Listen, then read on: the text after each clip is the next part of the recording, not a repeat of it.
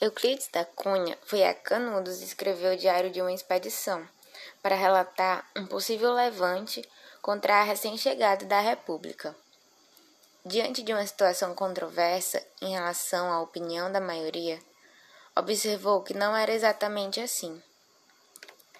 Munido de estudos de história do Brasil e de Portugal, estudos de psicologia social e sociologia, o comportamento normal das multidões, pois os cientistas sociais estavam preocupados com outro levante nas ruas, como aconteceu na época da Revolução Francesa, entre outros, passa a delinear em Os Sertões, uma obra significada como um monumento levantado à memória dos fortes de Canudos, à resistência.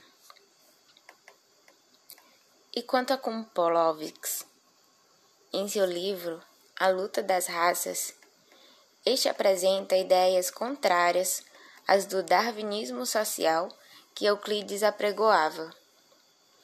Não aceitando a ideia de uma origem única das raças humanas, a presente miscigenação e que estas sofriam variações de acordo com o meio, mas que estas mesmas raças coabitavam e guerreavam entre si.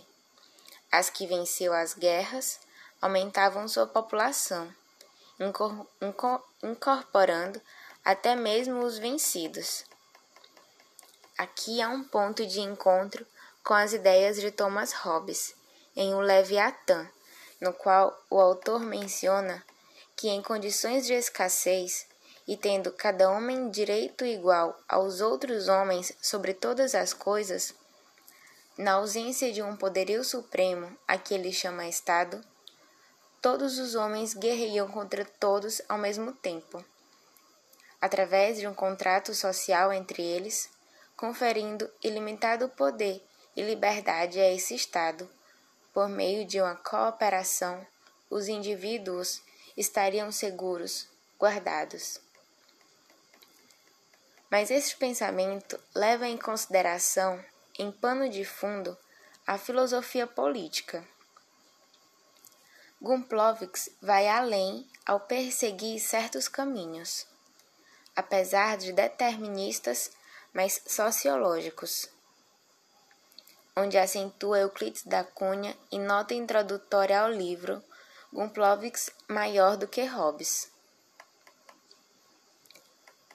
O critério de raça empreendida por Gumplovics possuía antes um caráter de ordem social do que de laços sanguíneos. Era um constante estado de mobilização estrutural, ou seja, antes sociocultural do que biológico.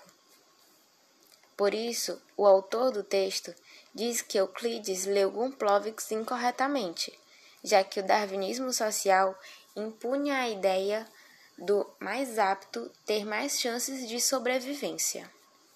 Pois bem, o autor divaga agora como seria se Euclides tivesse lido Gumplovics corretamente.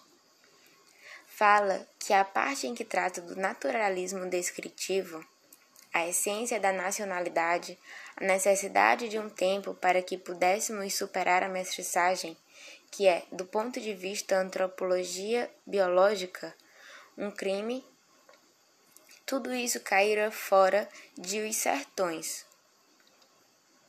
mas como bem lembra o mesmo autor e como mostra Roberto Ventura, é uma obra onde criador e criatura pouco se distinguem. O escritor se mistura com Antônio Conselheiro nos Furacões da Guerra.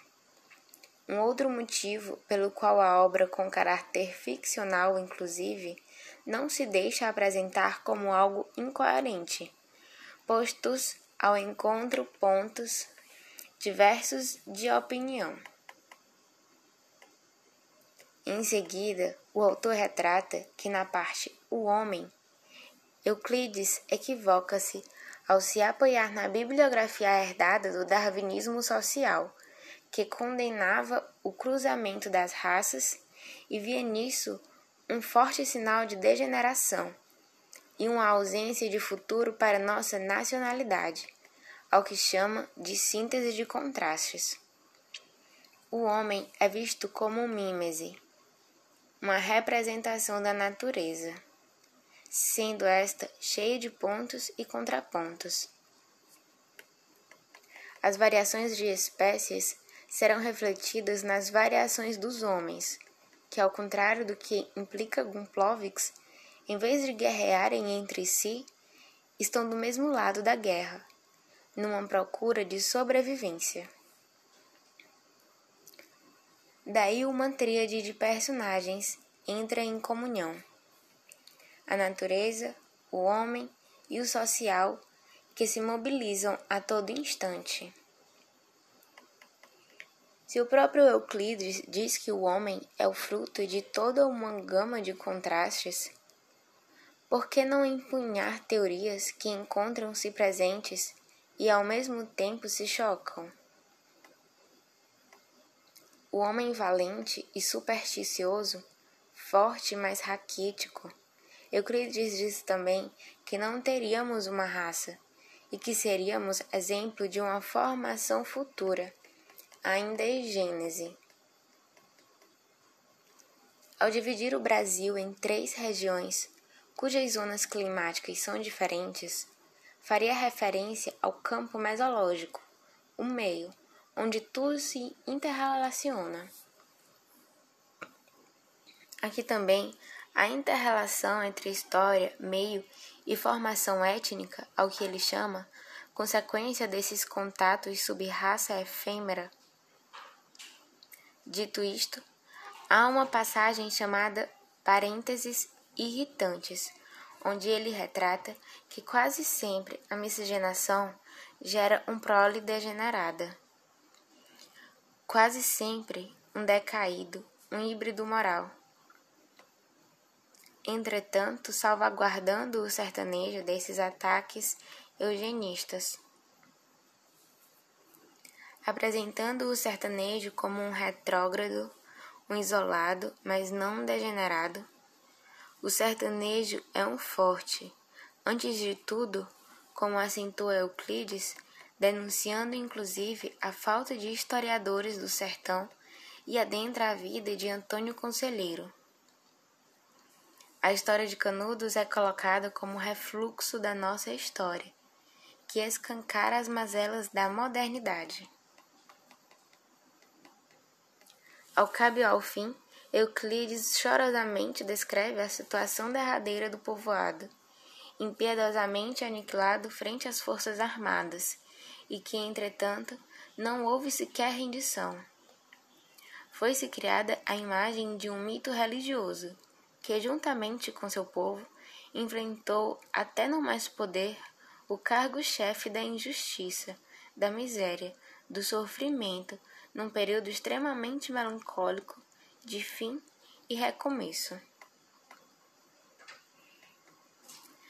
Euclides da Cunha não entra de todo em contradição, pois apesar de dizer que na maioria dos casos de miscigenação é gerada uma subespécie passageira, excepcionalmente no caso do sertanejo, em questões biológicas hereditárias, tanto aparecem posteriormente a estabilização do grupo social e seus fatores, como disse Gumplovics, quanto essas mesmas questões de sangue, uma vez equilibradas, possam algum dia fazer frutificar uma raça forte que ainda estava em formação. Darwinismo social.